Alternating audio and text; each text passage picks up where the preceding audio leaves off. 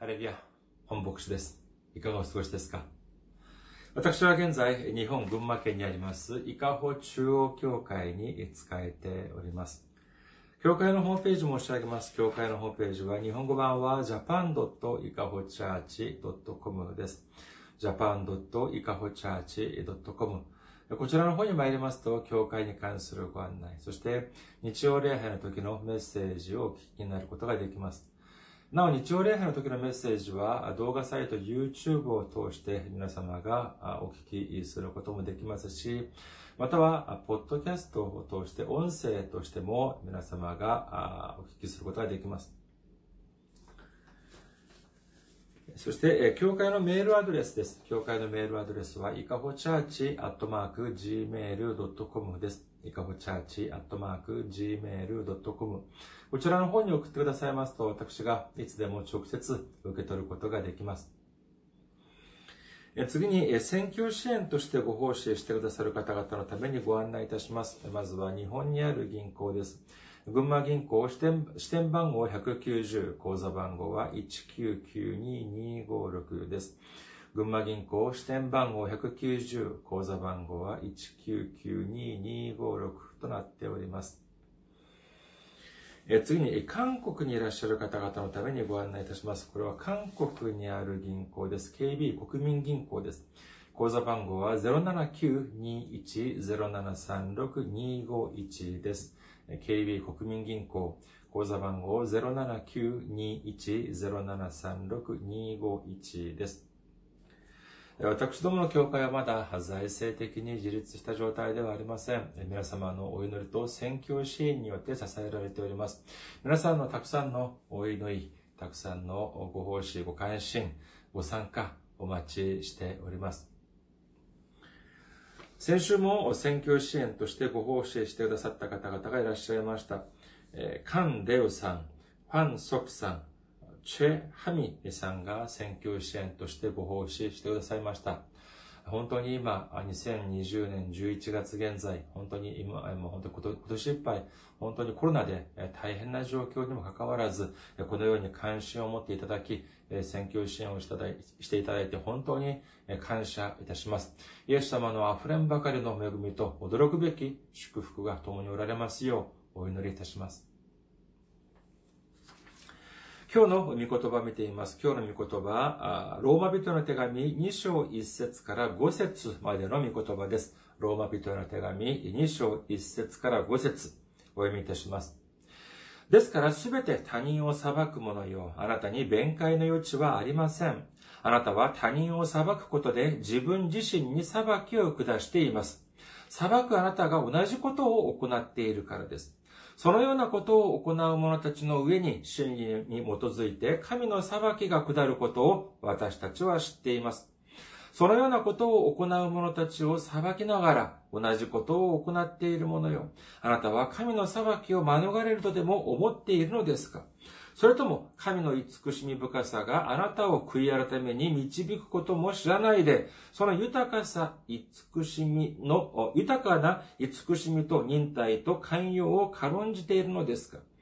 あなたは、かたくなで悔い改める心がないために、神の正しい裁きが現れる見怒りの日の怒りを自分のために蓄えています。アメン。ハレリア。主を愛する方は、アメンと告白しましょう。アメン。今日は皆様と一緒に、えー、ローマ人の手紙公開第12回目の時間として、待つという信仰というテーマで恵みを分かち合いたいと思います。今日の御言葉もやはり前後二つに分けて見てみることにいたします。まずは、ローマ人の手紙2章1節から3節までの御言葉です。ローマ人の手紙2章1節から3節ですからすべて他人を裁く者よ。あなたに弁解の余地はありません。あなたは他人を裁くことで自分自身に裁きを下しています。裁く、裁くあなたが同じことを行っているからです。そのようなことを行う者たちの上に真理に基づいて神の裁きが下ることを私たちは知っています。そのようなことを行う者たちを裁きながら同じことを行っている者よ。あなたは神の裁きを免れるとでも思っているのですか？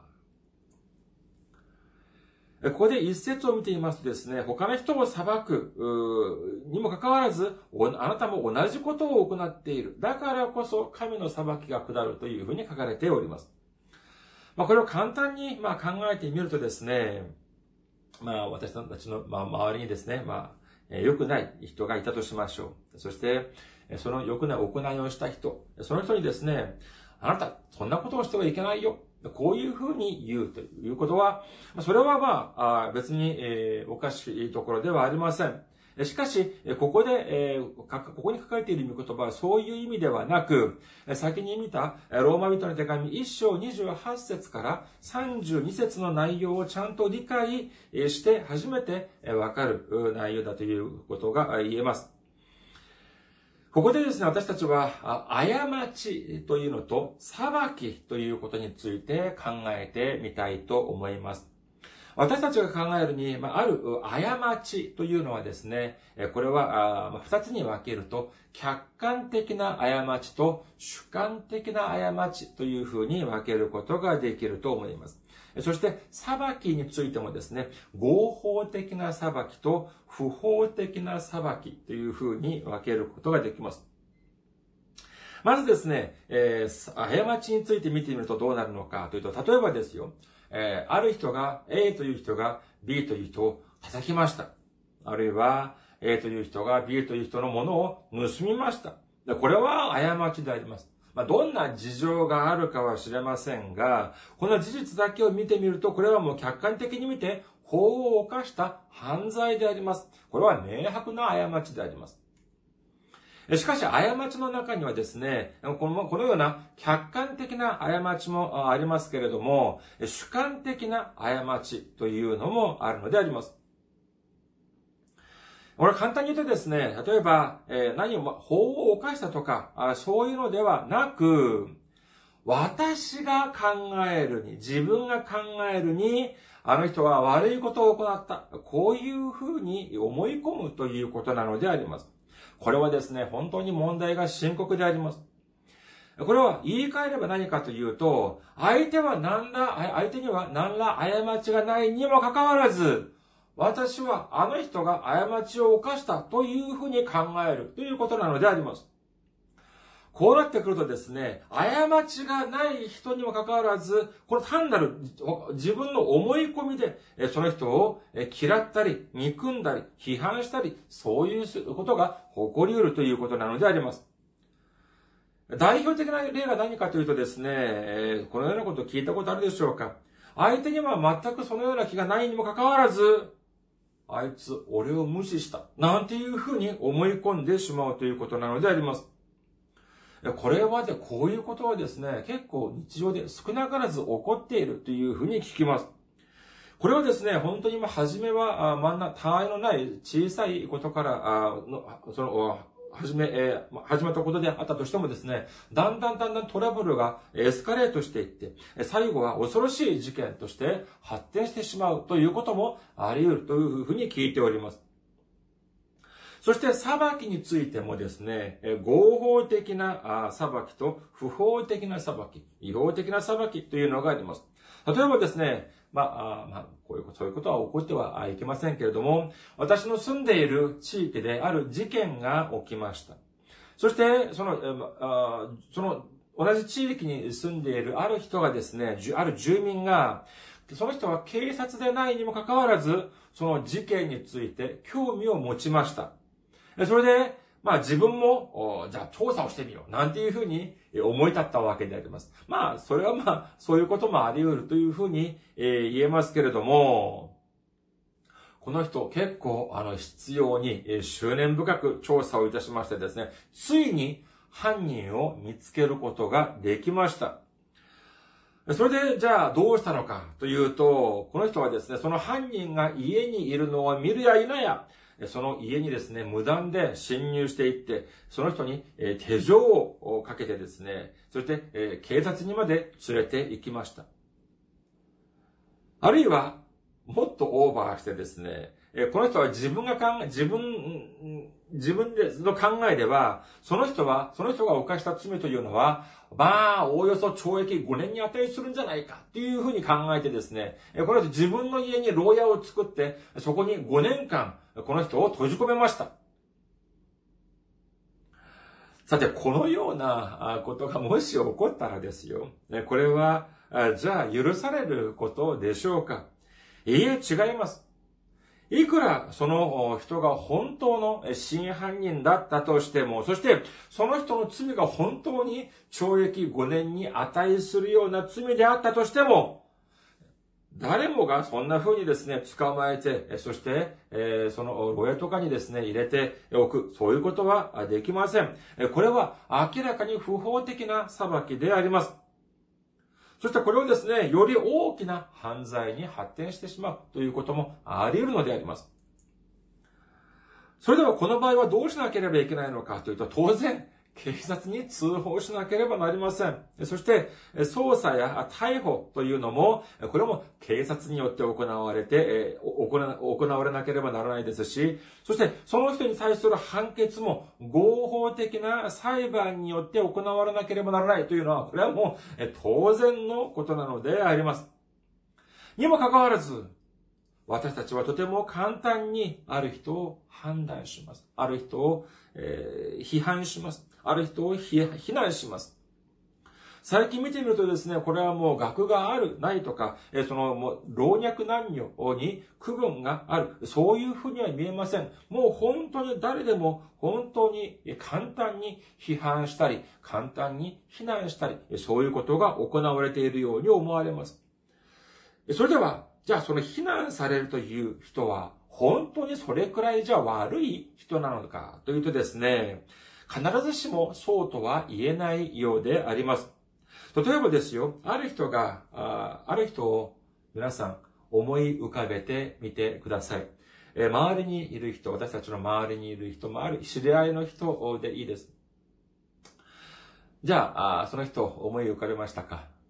じゃあですよ、その人について、その人のいい点、その人の悪い点を過剰書きにして書いてみるというふうに考えてみてください。その人今思い浮かべた方に関する、そのいい点、その人のいい点、1番、2番、3番。その人の悪い点、1番、2番、3番。こういうふうに書いてみてみると、どちらの方がたくさん書かれましたか？もちろんまあ皆さんのようにですね、えー、優しい人は当然その人のいい点が本当に長い たくさん書かれているというふうに思われますけれども、一般的に見るとですね、悪い点がたくさん思い浮かぶというふうに聞いております。これは私はですね、もうこれ日本の番組でしたか、韓国の番組でしたか、あちょっと記憶が定かではありませんけれども、えっ、ー、と、あるテレビ番組でですね、そのカメラが小学校に行きました。で、小学校の低学年です。まあ、小学校1、2年生、3年生ぐらいだと思われますけれども、で、その子供たちにですね、質問をしました。あの友達に、あなたの友達であるあの友達のいい、悪い点を言ってみてくださいって言ったらですね、もう、キリがありません。そういうふうに質問したらですね、あの子の悪い点、あの子はあれが悪い、これが悪い、それが悪いって言ってですね、もうでもキリがなくもう、どんどんどんどん出てきます。しかし、じゃあ、あの子のいい点を言ってみてくださいって言ったらですね、これがなかなか出てこないのであります。これはですね、まあ、その、まあ、あの、じゃあ、子供だけはそうなのかというと、いや、大人もやはり同じであります。ニュースとか Facebook、SNS を見てみるとですね、もう誰かを非難したり、誰かを蔑んだりという言葉がもう本当に溢れ返っています。で、今日の御言葉を見ていますとですね、興味深い点があります。ローマ人の手紙一章、えー、2章1節の後半には、えー、次のように書かれております。あなたは他人を裁くことで自分自身に裁きを下しています。裁くあなたが同じことを行っているからです。というふうに書かれているのであります。あなたが同じことをしている。あなたが他の人について同じ、この人を裁いているということと、あなたは同じことをしているんだよ。というふうに書かれているのであります。いや、こんなことってあり得るのでありましょうか？ある人の過ちを指摘する人が、その人が同じことをする。いや、これはいけないことであります。にもかかわらず、みんな、今日の御言葉によるとみんな、その過ちを指摘する人が同じ過ちを犯しているというふうに、えー、ということなのであります。その理由は何かというと、マタイの福音書7章を見てみると、イエス様が次のようにおっしゃっております。マタイの福音書7章3節から5節です。あなたは兄弟の目にある塵は見えるのに、自分の目にある針にはなぜ気づかないのですか？兄弟に向かって、あなたの目から塵を取り除かせてくださいと、どうして言うのですか？見なさい。自分の目には針があるではありませんか？犠牲者よ。まず、自分の目から針を取り除きなさい。そうすれば、はっきり見えるようになって、兄弟の目から塵を取り除くことができます。ここで、針というのは、その針、糸とか針の針ではなくてですね、これは大きな柱を指すのであります。そして、えー、塵というのは本当にそれはもう目に見えるか見えないのか、見えないかもう小さなゴミだと言えます。イエス様はおっしゃいます。あなたね、他の人を、なんいつも批判したり、非難しているしているけれども、それは、あなたが犯したことに比べれば、本当に目に見えるか見えないかの塵ぐらいに過ぎないものである。じゃあ、あなたはどうなのかというと、あなたの中には大きな柱ぐらいの過ちがある。こういうふうにおっしゃっているのであります。そしてイエス様はおっしゃいます。偽善者というふうにおっしゃっておりますけれども、これは、いい人のような振り、え信信心深いような、信仰がいいような、ふりをするという人を指します。そして、あなたには、あなたは、そのような大きな柱をの取り除いた後に、取り除いた後に、兄弟の過ちを指摘にしなさい。こういうふうにイエス様はおっしゃっているのであります。ああ、そうですか。じゃあ、わかりました。それでは、じゃあ、隣人の兄弟たちの過ちを指摘するために、じゃあまず私の中にある大きな柱のような過ち、それをじゃあ取り除きます。その次に、じゃあ兄弟の過ちを指摘すればいいんですね。そういうふうに考えたこと終わりですか？もしなかったらですね、えー、やってみましょう。これからやってみましょう。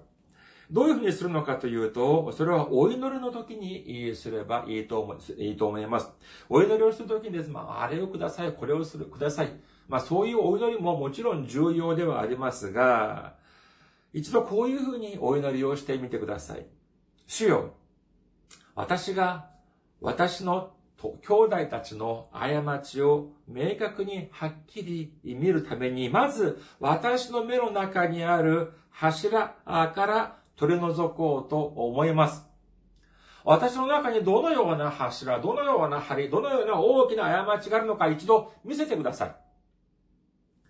そういうふうにお祈りを捧げたにもかかわらず、自分の、依然として自分の過ちは見えず、えー、隣人たちの隣人たちの兄弟たちの過ちだけが見える。これは、ちゃんとしたお祈りの答えを受けたことにはなりません。それではじゃあ本当にこのお祈りを聞いてくださったら、どのようになるかというとですね、少し経つと顔が真っ赤になります。少し経つと胸がドキドキ、もう動悸がしてきます。その理由はどうしてでしょうか？今まで自分が行ってきたこと事柄があまりにも恥ずかしくて、今まで自分が行ってきたことがあまりにも申し訳なくて、もう我慢ならなくなってしまいます。するとどうなるのか？というとですね、新しい事実を知ることになります。私だって本当に大したことがない。なん、なのに何の資格があって、隣人や兄弟たちを批判することができるだろうか？私たちが、私たちが、私がそんなに偉いのか？いやいや、私だって何の偉いこともない。恥ずかしいことばかりである。すまないことばかりである。そういうことに気づくのであります。これが何かというと、これこそがまさしく私たちの目から針、柱が抜ける瞬間だということを信じる皆様であることをお祈りいたします。創世記を見てみますと、善悪の知識の木の実に関するストーリーがあります。物語があります。エヴァにですね、この善悪の知識の木の実を食べさせるために、言い換えれば、神様がくださったこの戒めを、に、戒めに背かせるため、戒めに対してこれを犯すために、これ蛇というこの悪魔サタンは、エヴァにどのように、エヴァをどのように誘惑したでしょうか。創世記3章5節を見てみますと、それを食べるその時、目が開かれて、あなた方が神のようになって善悪を知るものとなることを神は知っているのです。というふうに悪魔サタンは言っております。世の中的に見ますと、真実と偽りというのは、まあ、いろんな基準があると思われますけれども、信仰の中にあって、真実と偽りというのは、これは神様の心と合っていれば、これは真実であり、神様の心に背くものであれば、これは偽りというふうに言えます。さあ、それでは皆さん、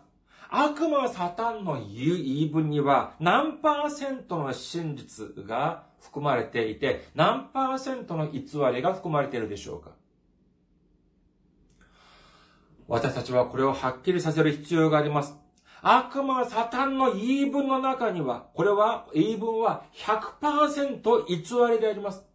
いくらその中に1%や2%が真実のように聞こえたとしても、いくらその中の一部が神様の御心に合うように聞こえたとしても、いや、ましてや100%神様の御心に合ったように聞こえたとしても、悪魔サタンの言い分は100%偽りであります。100%神様の心に合わない、神様の心に背くことなのであります。先に創世記3章5節を見ていますと、悪魔サタンがエヴァを誘惑するときに言ったこと、これは3つがありました。まずは初めに何かというと、目が開かれるというふうに言いました。そして2番目には、あなた方が神のようになるというふうに言いました。そして3つ目は、善悪を知るものとなる。こういうふうに悪魔サタンはエヴァに言ったのであります。しかし、蓋を開けてみるとどうだったでしょうか ?1 番、目が開かれたでしょうか？いいえ、違います。人間の目は神様を見分けることができないくらい、神様の御心も見分けることができないくらい暗くなってしまいました。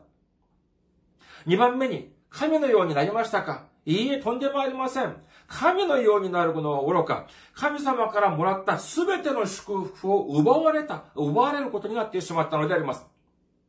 さ、じゃあ三つ目、善悪を知るものとなったでしょうか？いいえ、違います。善悪を知ることは愚か、人間の目の中にはもう、本当に、え針でいっぱい、柱でいっぱいになってしまって、何の権限がないにもかかわらず、よしあしをデタラメに判断をして、結局神様の見舞いに罪を犯すこととなってしまったのであります。最近見ていますと、ニュースを見ていますとですね、時々煽り運転ということが話題になったりします。急に運転をしていると、前に割り込んできてですね、急ブレーキを踏んだりして事故を起こし、させたり、そういうような、それとても危険な運転であります。このような運転を犯す理由が何かというとですね、この加害者側の言い分を聞いてみますとですね、なんとそれなりの理由があるんです。何かというと、いや、あいつが先に割り込んできたんだよというふうに言うんです。それで怒ってですね、こういうふうに運転をしちゃダメだこういうことを教え、教えてあげるために、えー、私がそういうふうにしたっていうふうに言っているのであります。この人はですね、自分がそのような悪いことを犯したにもかかわらず、自分は悪いことをしたのではなく、むしろいいことをした。そういうふうに主張しているのであります。まるで自分は、あその正義の味方だというふうに言っているのであります。しかし、これについて専門家は言っています。彼らの言っている、そのようなことを言っている人たちは正義の味方でもなく、そしてその人たちが言っている正義はもうすでに正義ではなく犯罪であるということなのであります。このような過ち、私たちは犯していないと思われますか？皆さん、誰かに忠告をしたことありますか？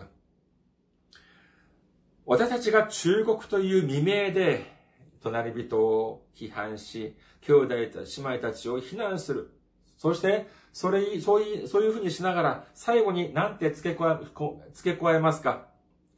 みんな、あなたのことを思って言っているのよ。なんていうふうに付け加えたりします？それでは、私たちにそのようなことを言う資格があるのでしょうか？いいえ、ありません。どうしてかというと、私たちもやはり同じことをしてきたからなのであります。同じことを行っているからなのであります。どうして私たちにその隣人の塵が見えるのでありましょうか？それは私たちの中目の中に大きな針、大きな柱、大きな過ちが入っているからなのであります。どうして隣人の過ちが見えるのでありましょうか？それは私たちも同じ過ちを犯してきたからなのだ、来たからだというふうにイエス様はおっしゃっているのであります。今日の本文3節を見てみましょうか。ローマ人の手紙2章3節そのようなことを行う者たちを裁きながら同じことを行っている者よ。あなたは神の裁きを免れるとでも思っているのですか？聖書を見ていますとですね、そのような批判を行うことによって神様の裁きが私たちに下るというふうに書かれているのであります。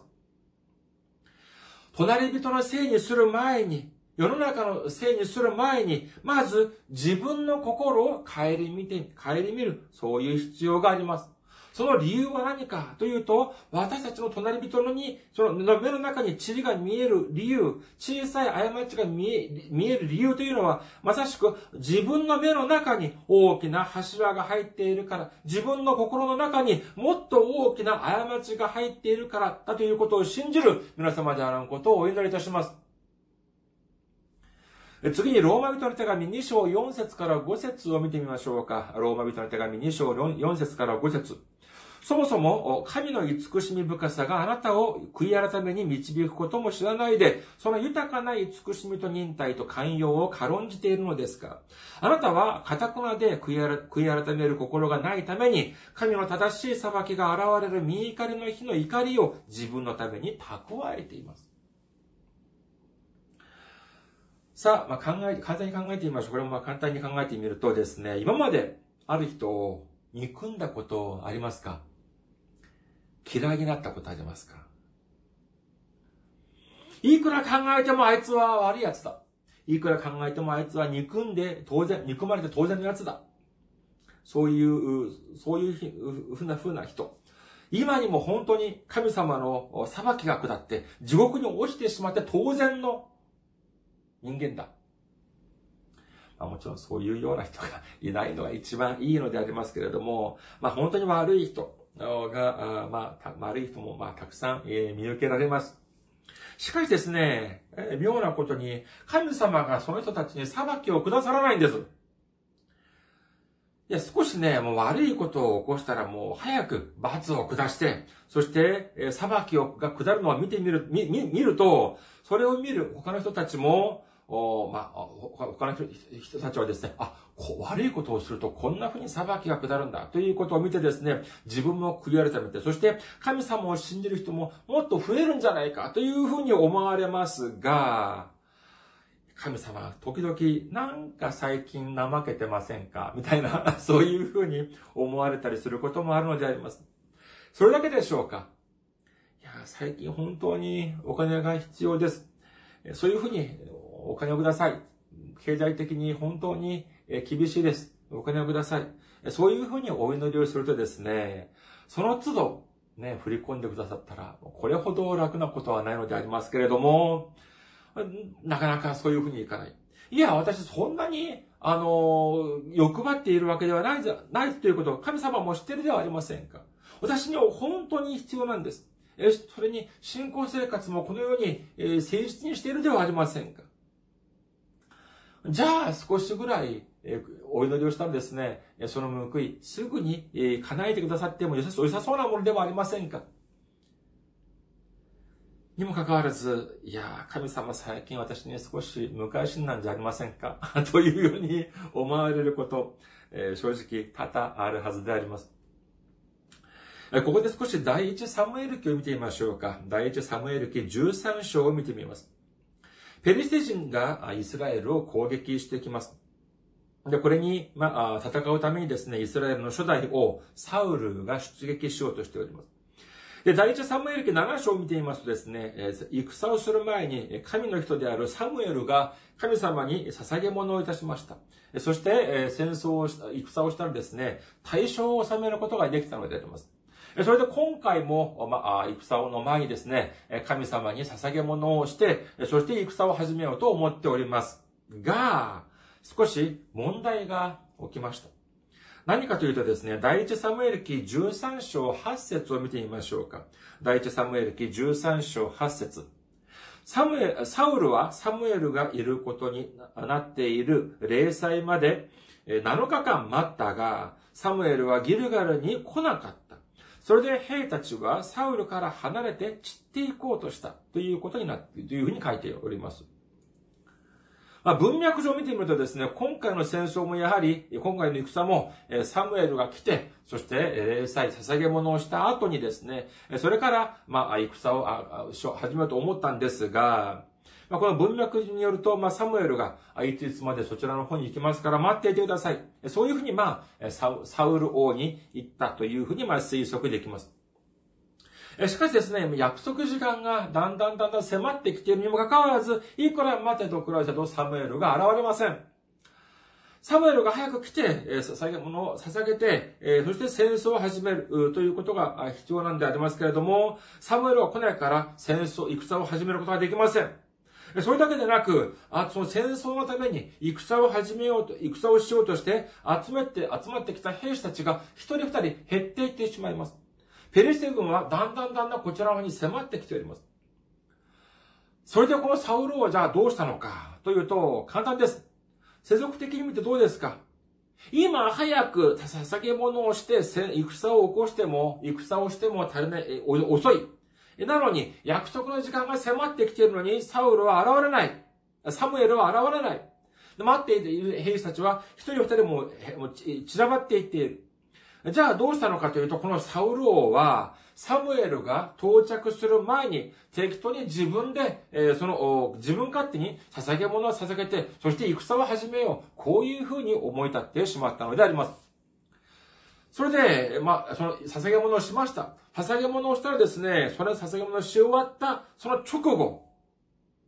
サムエルが現れたのであります。そして、これ、まあ、これに関してですね、まあ、サムエルは、じゃあ、約束を破って遅刻したのかというと、いや、そうではなく、サムエルはいつまで来ますというふうに言ったのでありますけれども、その、いつまで、その約束の期限の前に、身を切らして、サウルは勝手に、えー、その、捧げ物をしてしまった。えつまり、サムエルは約束を破ってはいないにもかかわらず、サウルがせっかちにですね、自分勝手なことをしてしまった。こういうふうに神学者たちは見ているのであります。これについて、サムエルは言います。第一サムエル記13章13節から14節サムエルはサウルに言った。愚かなことをしたものだ。あなたは、あなたの神、主が命じた命令を守らなかった。主は今、イスラエルにあなたの王国を永遠に確立されたであろうに。しかし今やあなたの王国は立たない。主はご自分の心にかなう人を求め、主はその人をご自分の民の君主に任命しておられる。主があなたに命じられたことをあなたが守らなかったからだ。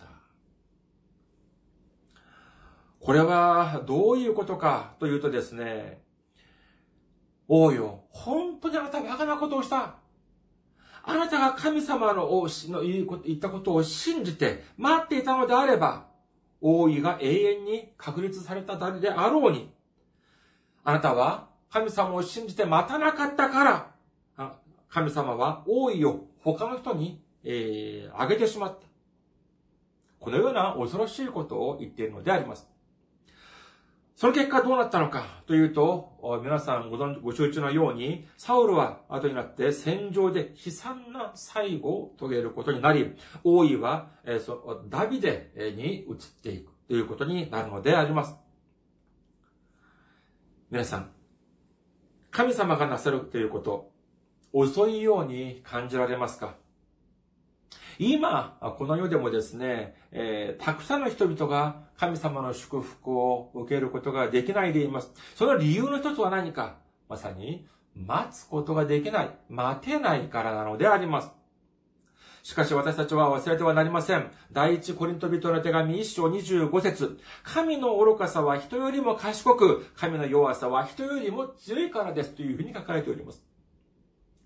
いくら偉そうなことを言っても、いくら賢そうな人間であったとしても、私たち人間は神様に勝つことができません。神様より強くなることなんてできないのでできないのであります。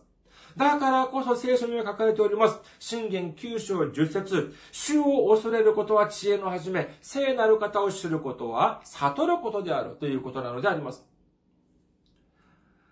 神様、人間を頼るのではなく、この世の中を頼るのではなく、神様を頼るということが知恵であり、そして神様を頼るということが悟ることであるということを信じる皆様であらんことをお祈りいたします。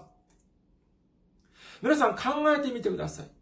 他の人、悪い人に対する、その裁きが遅いと感じられますか？だから嘆きますか？悪い人に対する裁き、罪を犯した人に対する裁きが、その都度、瞬間的にですね、下っていたのであれば、どうなったでありましょうかこれは私が保証します。私を含めて、今、この世に残っている人々、ほとんどいません。すべてが地獄に落ちて、この、今も、今この瞬間もですね、言い表すことのできない苦しみの中で、えー、苦しみの中に陥っていたはずであります。しかし、どれほど感謝でありましょうか